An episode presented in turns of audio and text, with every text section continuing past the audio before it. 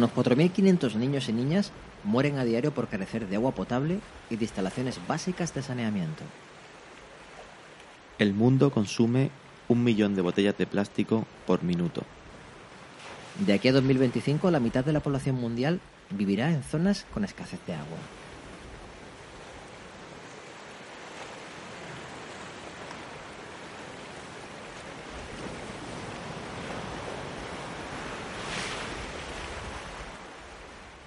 Muy buenas y bienvenidos a la quinta entrega de Hablemos de X. Muy buenas tardes. ¿Qué tal, Quique? Muy buenas, con ganas, tenía ganitas de empezar. ¿eh? Este es el punto de partida real de la nueva temporada 2018 y promete. Promete, ya hicimos una intro con, con esas peticiones y deseos para el año nuevo y hemos preparado un programita que, que pienso va a ser eh, bastante interesante. Bastante interesante, la verdad que es, es un tema que llevamos hablando de hace un tiempo, lo estamos escuchando ahora, con esas gotas en esa lluvia. Eh, el agua, que no es poco, agua, con todo lo que conlleva. De hecho, queremos explicar que, que era tan extenso el, el, tema del agua que vamos a, dividirlo en dos, eh, en dos entregas. Agua 1 y Agua 2. No nos hemos complicado mucho con los El equipo de creativos no ha dado para más. Eh, sí que es cierto que la primera parte viene cargada con agua, espiritualidad y desarrollo, donde se analizan un poquito los orígenes de dónde provenimos, el porqué del agua. Me he marcado lo, los puntos, son tres puntos ah, en general. Perfecto. Vale. El primer punto, analizaremos el negocio del agua embotellada y las tendencias actuales. En el segundo punto vamos a hablar sobre el agua y espiritualidad. Perfecto. Y el tercer punto me lo he apuntado como punto de noticia, noticias curiosas, ¿vale? Vamos a tratar el tema del estudio de, de Masaru Emoto y la moda, la tendencia actual de el agua cruda. Agua cruda. a ver qué pasa con eso. A ver qué, qué es. Muy bien, pues si quieres empezamos con el tema del negocio del agua. Fantástico. Pues vamos allá el negocio del agua embotellada y las tendencias actuales. ¿De qué va este rollo? Como cifras eh, chocantes, quiero comentar que España es el, está entre los cinco primeros países de Europa en el consumo de agua embotellada, con 126 litros por persona al año de consumo de agua embotellada. Interesante. Es un sector que factura mil millones de euros al año, uno de los sectores más de facturación más fuertes de, de nuestro país. Brutal. Con lo que cuesta un litro de agua embotellada, podemos pagar 1.300 litros de agua corriente. Perdón, un litro de agua embotellada, con eso podemos pagar 1.300 litros de agua de grifo. De agua de grifo. Interesante. Es algo que, que, no pensamos en nuestro día a día cuando vamos a echar el eurito en la máquina para sacar esa botella de plástico, pero que no estaría de más tenerlo en cuenta para, la, para las próximas. Mm, pregunta que me surge al escuchar estos datos. ¿Realmente existe tanta diferencia a nivel analítico o químico entre el agua de grifo y el agua envasada? ¿Tú qué crees? Yo creo que no. Que no hay muchas hecho, diferencias. De hecho, eh, el agua de grifo es un agua de más calidad que el agua envasada. Y te explico por qué. Vamos allá. Según el último informe técnico de la calidad de agua de consumo humano en España, ¿vale? este, este estudio lo realiza el Ministerio de Sanidad. El agua de grifo tiene una, unos valores medios eh, que la hacen de muchísima más calidad que el agua envasada. Es decir, uh -huh. no hay una marca que se venda en España de agua eh, embotellada que se acerque a esos valores. Uh -huh. Voy a, los he apuntado aquí, los voy a decir por si tenéis curiosidad y queréis buscarlos en Google. Eh, la media de agua de grifo de España tiene los siguientes valores: 52,79 miligramos por litro de calcio, 44,08 miligramos de sodio, 17,72 miligramos por litro de magnesio y 159,31 miligramos por litro de bicarbonato. Y después hay un valor que se llama eh, residuo seco, que es de 324,83 miligramos por litro. ¿Qué es esto del residuo seco? Pues eh, la mineralización, ¿vale? Es lo que arrastra el agua pues, hasta llegar al, al foco del, del manantial. Seguramente os suene esto de agua de mineralización débil, baja, eh, dura, etcétera. Hay empresas que venden además con su baja mineralización. Exacto. Pues este valor indica que es eh, mineralización baja. Interesante. El agua del grifo que cuesta 1.300 veces menos que el agua embotellada. Qué curioso. Después, eh, eh, esta noticia, bueno, este, este texto, ¿vale? lo he sacado de, del Confidencial, el periódico online El Confidencial. Es un artículo que mostraron en noviembre de 2017. Y tienen un mapita donde muestran qué tipo de agua mineral es la que se vende más por zona de España. Eh, lo voy a compartir en Facebook y en las redes para Sí. que la gente lo vea, pero bueno, eh, todos conocemos las marcas de agua que se venden en España, pero sí que es curioso ver dónde se vende, dónde se vende cada una. Así que lo compartiremos para que podáis echarle un vistacito. Eh, los valores que comentaba antes, como he dicho, son valores que hacen eh, que este agua sea perfecta para el consumo humano. Por lo que lanzo esta pregunta. Te la lanzo a ti y se la lanzo a, a los oyentes. ¿Por qué estás dispuesto a pagar más por algo que tiene menos calidad Por desconocimiento. y comodidad? ¿No? Y marketing.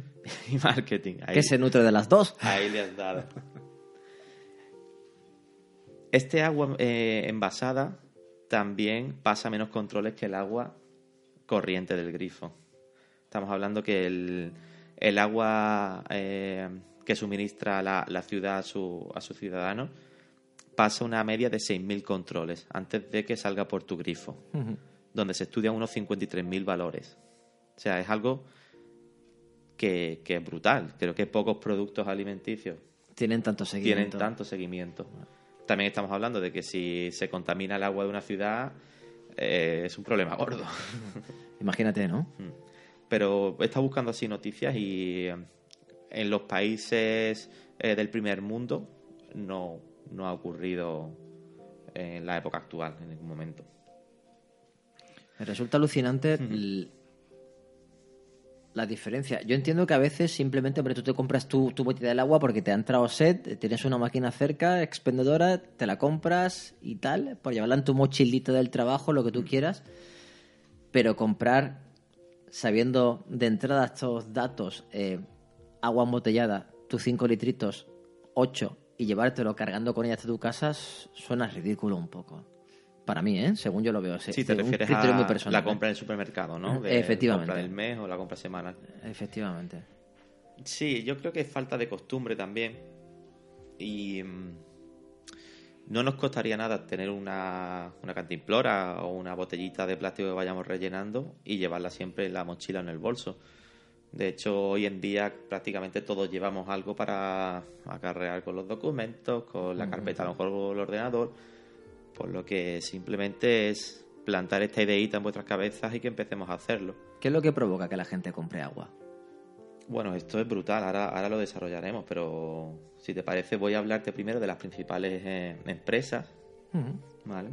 Que por nombrar las tres más gordas, tenemos Coca-Cola, tenemos Pepsi y tenemos Nestlé. Estas son las tres gigantes, eh, de, aparte del tema del refresco, que ganan mucho dinero gracias al agua envasada. De hecho, Nestlé eh, publicitaba que, sus aguas embotelladas eran un producto, eran el producto más responsable en términos medioambien- medioambientales en el mundo. Y me dio mucho que pensar porque para poder vender un agua tienes que distribuirla, tienes que eh, fabricar tus botellas de plástico y después a ver qué haces con esos envases, envases vacíos. Vamos, que la huella ecológica que genera este consumo responsable de producción es sencillamente brutal. Es brutal y ahora te voy a dar algunos datos. Y lo dijo con sus dos cojones, ¿no? Sí, es por chicuela. Así, lo digo, lo suelto y se acabó. Ya Estupendo. está. Mi producto es el más responsable. Eh, pero no investiguéis. Eh, comentar que Nestlé eh, explota reservas de aguas subterráneas en 86 países de todo el mundo. Consumen petróleo y energía pues para esas labores de producir la botella de plástico, para distribuir el producto, entre otras cosas. Y este consumo equivale, solo en Estados Unidos, a el combustible que podrías echa- echarle a un millón de automóviles. Wow. Madre mía, consumo responsable, sí, sí. Sí, sí, responsable. Cuadra muchísimo. Además de, de todo esto, eh, el tema del reciclaje que comentaba antes. ¿Dónde van esas botellas vacías? Nosotros sabemos que va a un contenedor amarillo. Lo que Cuando, queremos cuando las echas, cuando las echas al contenedor amarillo, que, que gracias a, a la evolución parece que cada vez somos más conscientes de que hay que echarlo ahí. Pero después, ¿qué se hacen con esas botellas? No tengo ni idea. Pues esas botellas normalmente acaban en mares de plástico. Sí, eso sí que lo sabía. Continentes de continentes plástico. totalmente formados por botellas de plástico en, en los océanos. Países eh, más subdesarrollados, como puede ser India, donde ahí no molesta la basura. Y en vertederos de tu ciudad. ¿Y por qué va a la India exactamente?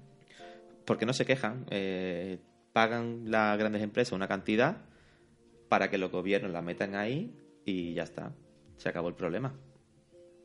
Al gobierno pues le viene bien coger ese dinerito y como ellos no van a tener el problema de las botellas, sino que sus ciudadanos que no se quejan la, la van a sufrir, pues nada, a seguir para adelante.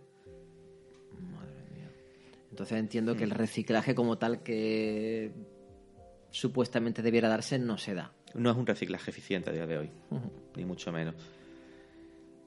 Eh, dato importante en este aspecto, como he dicho en la intro, el mundo consume un millón de botellas de plástico por minuto, cifra que se estima que de aquí a 2021 crezca en un 20%. Madre mía. Madre mía, por Dios. Y mientras nos, nos seguimos tapando los ojos y los oídos, Aterrador, ¿eh? Mm. Aterrador. Sí que es cierto que, fíjate, depende de quién haga el estudio, uno va a defender mu- mu- muy mucho, ¿no? El tema de, del agua mineral, porque es como lo más parecido a beber directamente de una fuente de agua frente al agua con su estudio sistemático que antes comentabas, ¿no? Eh, claro, te defienden esa bohemia, pero sí que es cierto que eh, los controles de calidad son bastante exhaustivos, ¿no? Eh, lo que está claro que me imagino que lo que menos vale de una botella de agua es el agua. es el agua. Si te- ya te he puesto el precio, eh, un litro de agua de grifo te cuesta 1.300 veces menos que el agua embotellada. Lo que estás pagando no es el precio del agua. Cuando también sabemos que pasan mucho menos controles que el agua del grifo. Impresionante. Eh, evidentemente, para que esto ocurra y consumamos cada vez más eh, agua embotellada, tiene que haber una estrategia de las compañías. Son puntos bastante básicos que utilizan para, para engañarnos y evadirnos de esa realidad de mm, fuera del consumismo. Em, estrategias que he puesto, una- unas poquitas fáciles para que, para que tengáis en cuenta cómo trabajan.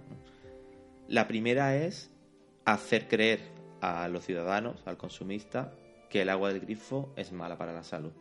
Me imagino que basándose en el sabor que pueda llegar a tener o cosas por Sacan el estilo. estudios eh, que a lo mejor no están contrastados, hablan de que el sabor de su agua es mucho más natural, te ponen etiquetas muy llamativas como de montañas, eh, nevadas, con campos verdes, cuando a lo mejor ese agua están sacándola de, Agua subterránea. de un ¿no? pozo, efectivamente. También eh, hoy en día está de moda eh, criticar a los refrescos.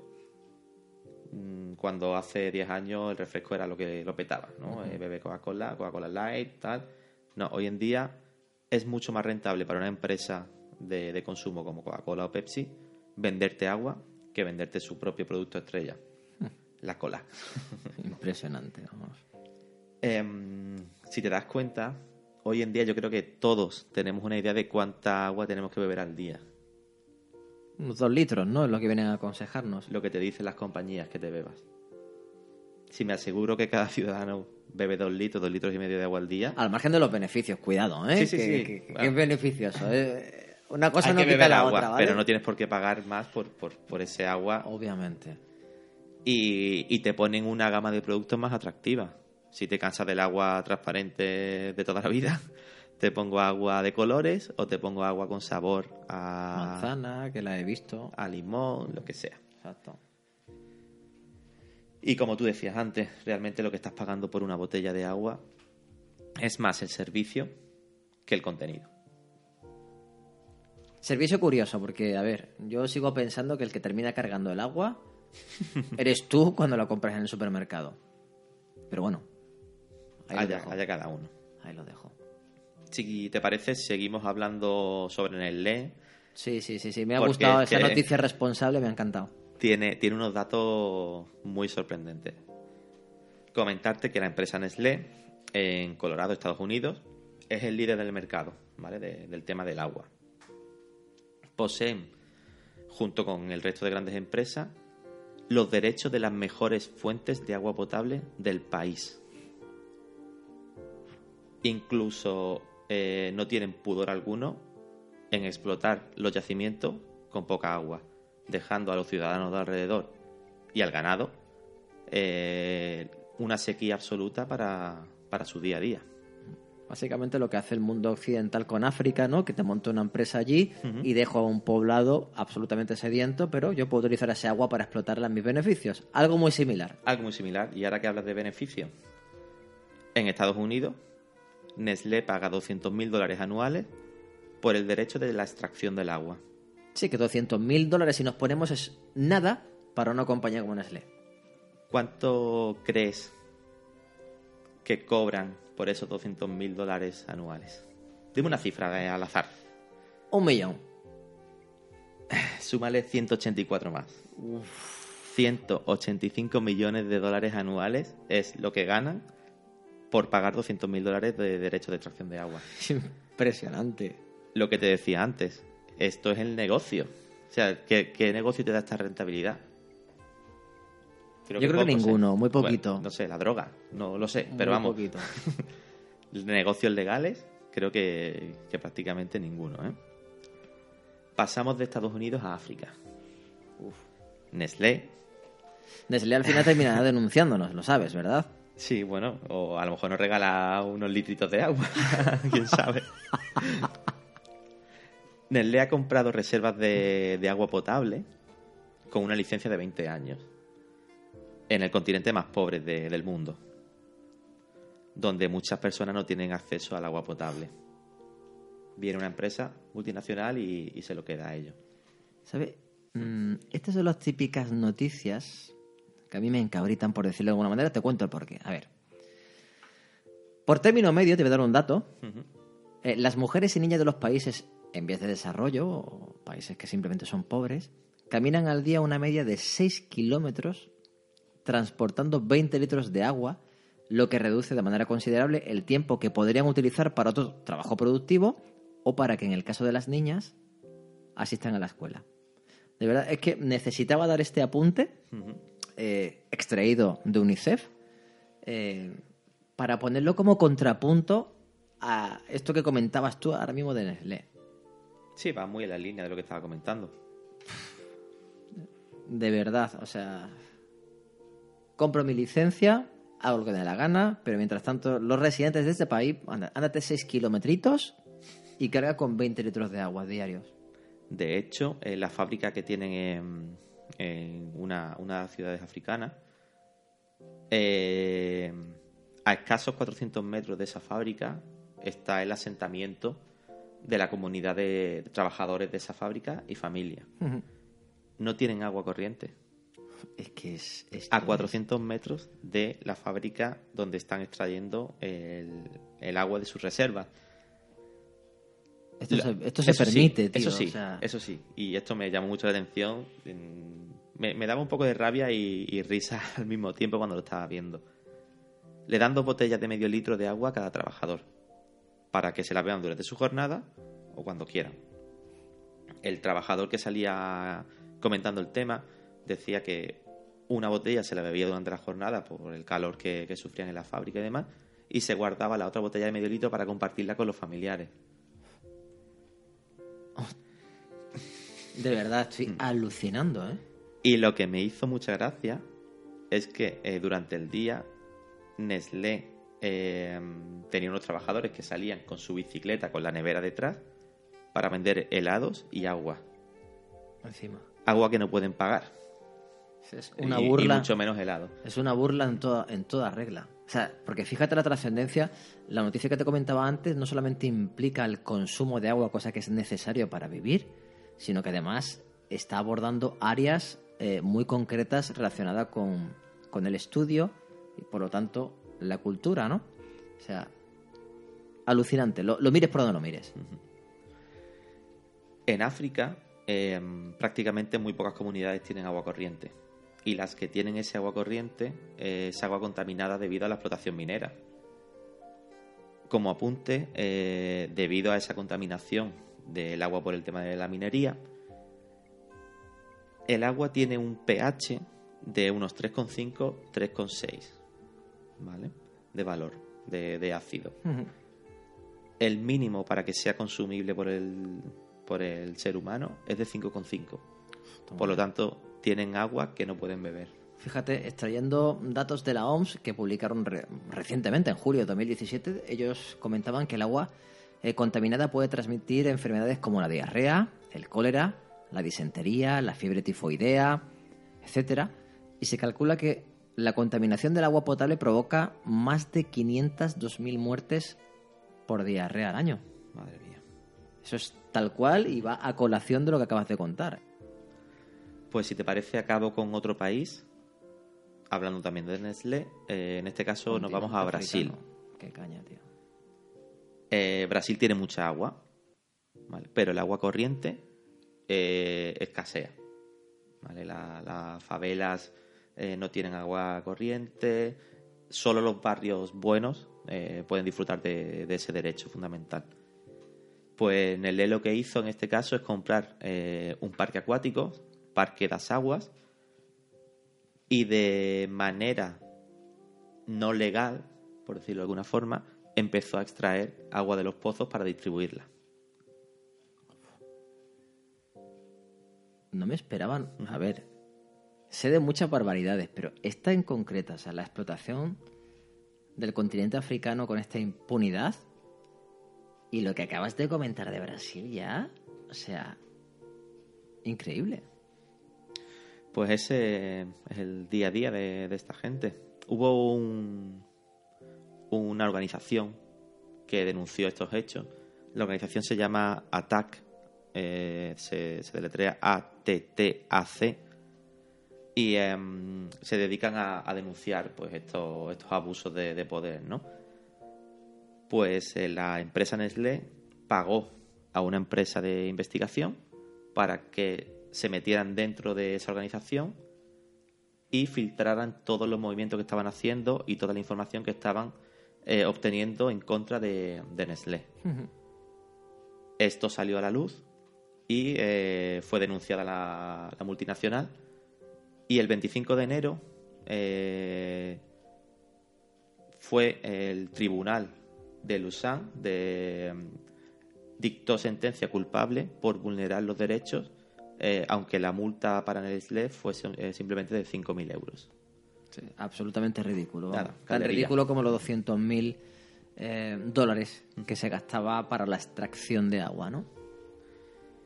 Pues esta es la noticia del negocio del agua embotellada.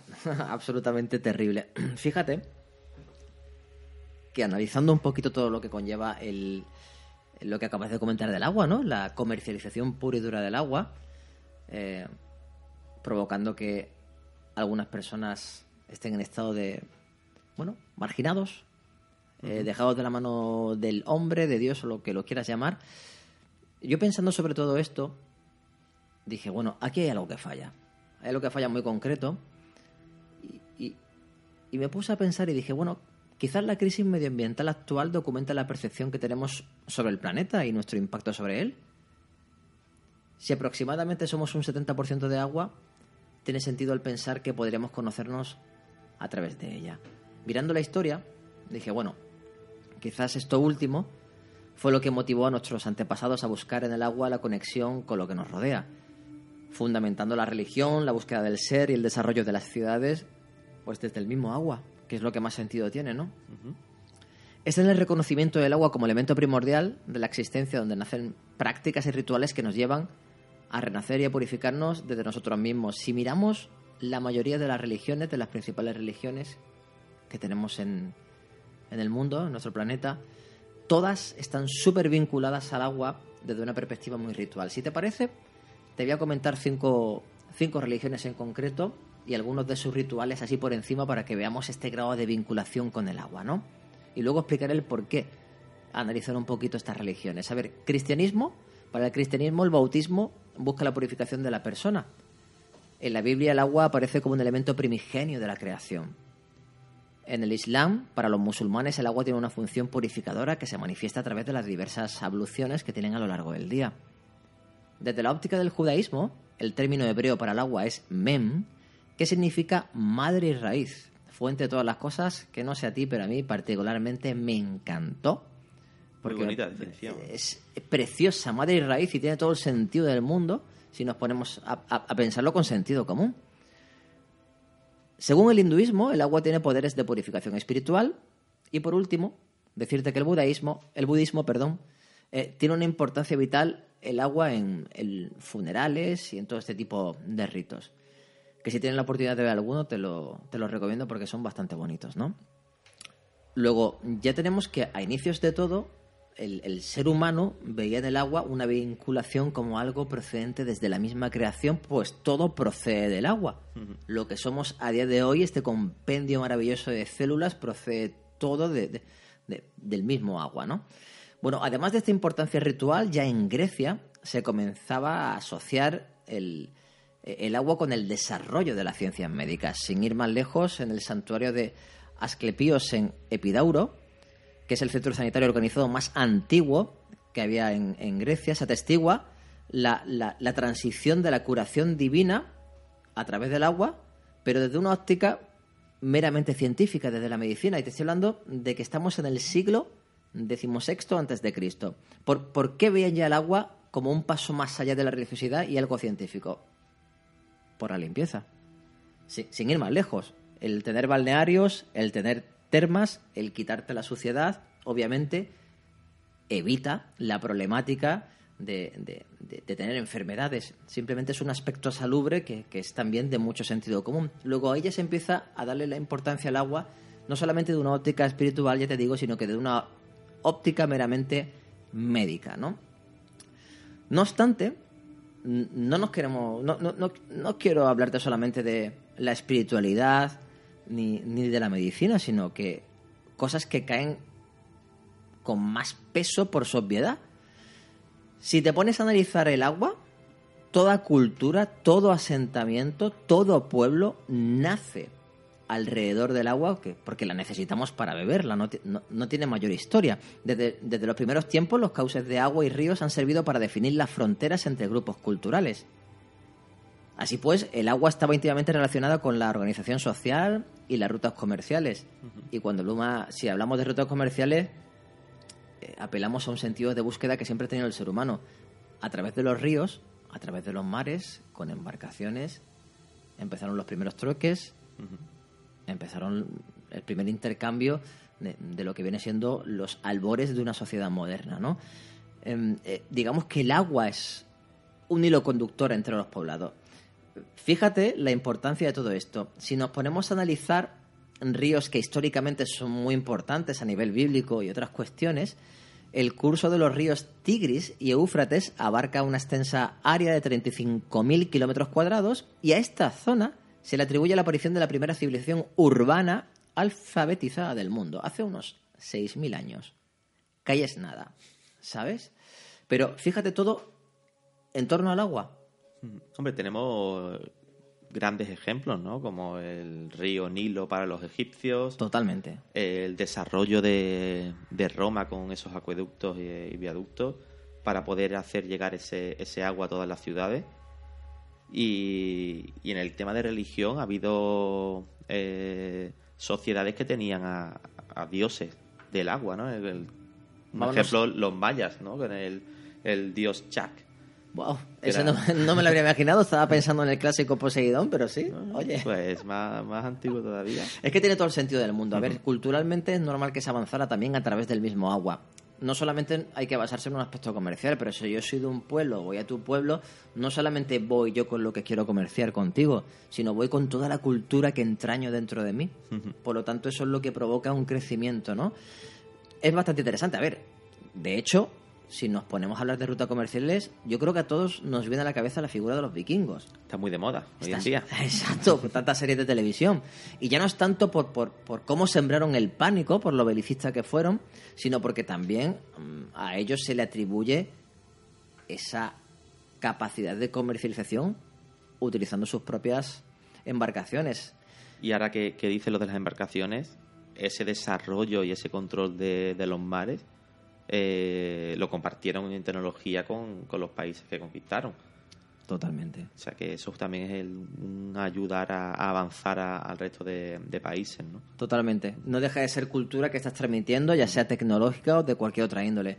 Para mí, fíjate, es muy importante comentar el, el origen de todo, desde el agua, ¿no? Eh, basada al agua como religión, como espiritualidad, como la Pachamama, en definitiva, ¿no?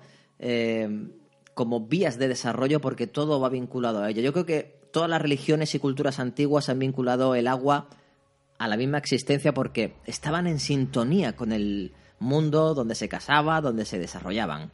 En el momento en que la industrialización lo convierte todo en consumo y nos aleja de nuestra esencia animal en el planeta, nos hace perder la óptica del mundo al que pertenecemos. Y por eso preferimos pagar un litro de agua embotellada con el cual podríamos pagar 1.300 litros de agua de grifo. Al no estar en sintonía con lo que te rodea como animal que eres, pues eh, no tienes constancia de, oye, ¿cuánta agua hay disponible realmente? ¿O cómo es la huella ecológica que se genera con nuestra forma de vida?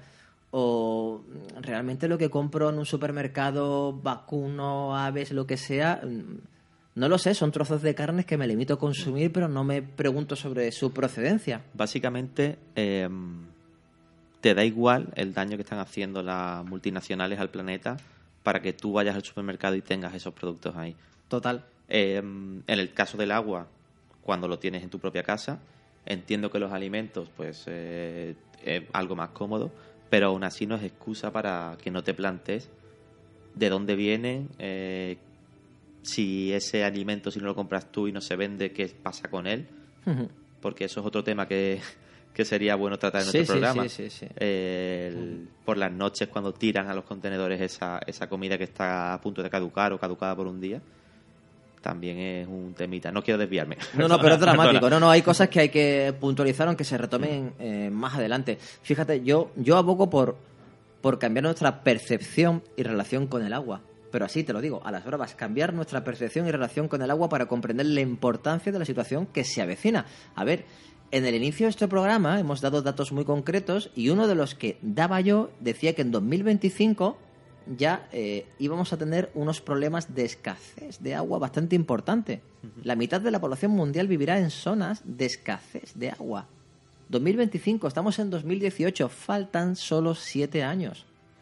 Luego, quizás haya que cambiar esa percepción que tenemos sobre el agua para sintonizar con ella y con otros elementos que nos rodean y, y- y ser responsable de la gestión que hacemos de todo esto. En fin, fíjate, hablando de agua y metiéndonos ya, si quieres, en un aspecto más, eh, oye, de noticia llamativa que mu- muchísima gente conoce, anécdotas referidas al agua, hay un- una persona, eh, Masaru Emoto, eh, japonés que hizo estudios bastante, bastante interesantes referidos al agua. Él defendía que el agua tiene memoria.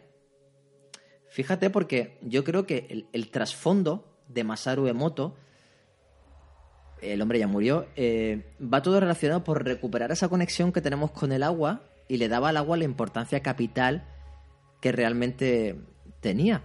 Él, empezó todo esto porque se dedicaba al tema de la homeopatía y él pensaba, imagino que dentro de todo lo que es la homeopatía, que ya sabes que el, el gran porcentaje de un producto homeopático está basado en agua, eh, él pensaba que la relación que tú mantenías con ese agua eh, hacía que ese agua fuera transformadora para el ser humano, ¿vale? Por ejemplo, si tú cogías un vaso de agua y le pones la palabra eh, gracias, amor, estabas transformando las cualidades bioquímicas de ese agua y por lo tanto lo que tú te tomabas era el resultado de algo infinitamente mayor. Y si nos ponemos a enlazar con lo que yo dije al principio, de que si somos el 70% de agua, si nosotros cambiáramos esa pauta relacional con nosotros mismos, mediante los pensamientos, podríamos transformarnos internamente, cambiando toda esta estructura bioquímica basada en el agua. ¿no? Hacer como estudio me parece súper bohemio, súper bonito, porque él hacía experimentos, fotografiaba los procesos de congelación del agua, y él cuando exponía el agua a pinturas, a palabras amables, em, a música clásica. En el proceso de congelación del agua, el resultado de cristales que se daban, las formas que se daban, eran formas súper bellas frente a formas un poquito más horribles cuando los estímulos eran distintos, ¿no? Entonces me, me estás diciendo que si yo pongo dos tarritos de agua, Sí, a uno empiezo a decirle cosas bonitas, sí. eh, lo congelo y después pongo otro bote de agua y empiezo a insultarle y a decirle cosas feas y también lo congelo, Sí. La estructura de, del hielo que se forma en uno va a ser fea y en el otro va a ser bonita. Totalmente. Ahí basaba toda su experimentación él. A ver, esto tiene una bohemia que para mí me encanta. Sí que es cierto que la validez de su experimento no demostraba nada, y cuando digo nada, no sé si me expreso, es nada de lo que pretendía. No hubo validez científica en todo esto, entre otras cosas porque hay variables extrañas que a lo mejor no se estaban controlando bien en los experimentos, como por ejemplo que el proceso de congelación dependía muy mucho del ambiente húmedo donde se daba, etcétera. Ten en cuenta que un principio científico es que si llega un experimento en esta parte del mundo, el Congo, tiene que repetirse ante las mismas situaciones en España u otro país del mundo para que tenga validez, ¿no? Entonces sí que también se veía que en sus experimentaciones los grupos de control frente a los grupos donde estaban eh, produciendo to- todos estos hechos transformadores no había una diferencia significativa, es decir, no hay trascendencia científica. No sé si es un problema porque la ciencia a día de hoy no es resoluble y quizás dentro de 30 años sí podríamos abordar el tema de otra forma, pero a día de hoy solamente yo me quedo con lo que decía nuestro amigo Moto, con, con- con ese aspecto bohemio, porque con independencia de todo sí que él abogaba por conectar con el agua como esencia y toda esa historia. De todas maneras, fíjate, abordando un poquito el tema como noticia curiosa, Masaru comentaba que él prefería mm, beber de agua de manantial. ¿Vale? Eh, frente al agua embotellada, que él decía. per- perdón, frente al agua de grifo, que él decía que el agua de grifo estaba muerta. ¿Vale? Se- se- según su criterio, ¿vale? Eh, o sea, era. mm, en este sentido, Nestlé hubiera triunfado con, con Masaru Emoto. Lo que sí que es cierto, tenía concienciación ecológica en el sentido que él entendía eh, que el agua embotellada, el impacto del plástico era, era brutal. ¿no? Esto lo digo como anécdota un poco graciosa de todo esto, pero no sé qué te parece a ti, pero a mí siempre me, me ha despertado algo como muy nostálgico y muy bonito, por lo menos en los pensamientos en los que se basaba, ¿no? Me, me gustaba. Cuando me cuando dices que bebe eh, creía que había que beber agua de manantial, ¿te refieres a agua directamente de- del campo sin tratar o Eso hubiera sido el culmen. Eso hubiera sido el culmen para moto. de hecho hoy en día se estaría forrando? Porque existe una moda, esto es una noticia de enero de, de este año, y es la moda del agua cruda. Agua cruda. Toma ya. Cuéntanos. El agua cruda eh, no es más que agua obtenida directamente de la naturaleza, sin tratar, sin filtrar y sin estudiar. Tiene bohemia. Sí, sí, mío es, vamos. Tiene bohemia. Ahora, eh, con los problemas que hay con la in- industrialización, a lo mejor ese agua viene contaminada porque haya algún tipo de fábrica cercana. Ahí lo dejo. Y hoy en día creo que es muy fácil tener algún tipo de industria cercana a cualquier manantial. Pues está en la moda de Silicon Valley, California. Le pega. A ver, le pega. Las cosas como son, ¿eh? Como sabemos, es cuna de la tecnología, donde el mayor número de, de startups eh, existen y se ve que la gente con dinero o nuevos ricos pues se aburren un poco y, y no les importa pagar pues, una media de 16 dólares por una botella de agua de manantial sin tratar. Wow, 16 dólares. Me gustaría saber a cuánto se traduce en litros de, de agua embotellada, porque si el agua embotellada común equivalía a 1.300 litros en cuestiones de dinero de agua de grifo, ¿cuánto sería esto? O sea, Mm, No he hecho el cálculo, pero mucho más. Ponle algún cerito más a, a la derecha. Eso sí, si pides 20 botellas, te cuesta cada una 12, do- a 12 dólares. qué grande, ¿eh? Qué Alguna maravilla. ofertita tiene que haber, ¿no? Sí, sí, sí, sí. Y, y, a ver, tengo por aquí el nombre de la empresa, a ver si lo encuentro. Uh, uh, uh. Lo tengo que tener por aquí. Bueno, no lo encuentro ahora mismo. A ver si lo encuentro antes de, de acabar. Pero el eslogan sí. Ellos te dicen que el agua cruda mantiene la piel hidratada, reduce las arrugas y aumenta la flexibilidad y la fuerza de las articulaciones. Sin embargo, en su página web reconocen que estas afirmaciones no han sido evaluadas por la Administración de Alimentos y Medicamentos de Estados Unidos. es un poco como ese ese eslogan que decía antes Nestlé, ¿no? Eh, nuestro producto de agua embotellada envasada sí, sí, sí, es el más sostenible. Sí, sí, qué grandes, tío. Es todo pura demagogia, muy político todo, ¿no? Hablo mucho sin decir nada. Interesante. Nada, yo espero que, que no se transmitan esas enfermedades que comentabas antes, que son fácilmente transmitidas por, por el agua, y sea simplemente una moda pasajera. En fin, lo que está claro, vamos a decir una cosa. Eh, vías de comunicación con Cierto. Hablemos de X.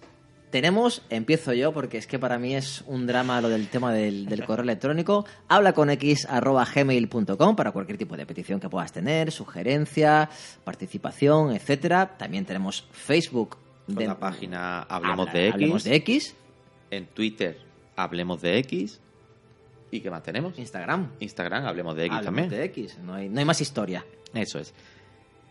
Próximamente es posible que tengamos eh, una vía eh, oficial. Vamos a intentar hacer una página web y os iremos informando. ¿vale? De esa forma ahí centralizaremos toda- todas estas vías de contacto y estas redes sociales y abriremos un apartado de debate para que podáis comentar los temas que más os Exacto, gusten. buenos foros para, para darlo todo. Eh, pediros participación, adelantaros lo que dijimos al inicio del programa. Hoy hemos arrancado con la quinta entrega de Hablemos de X, Agua, la primera parte, Agua sobre la vida y la muerte, pero basado en espiritualidad, desarrollo y el consumo de agua de grifo frente a agua embotellada.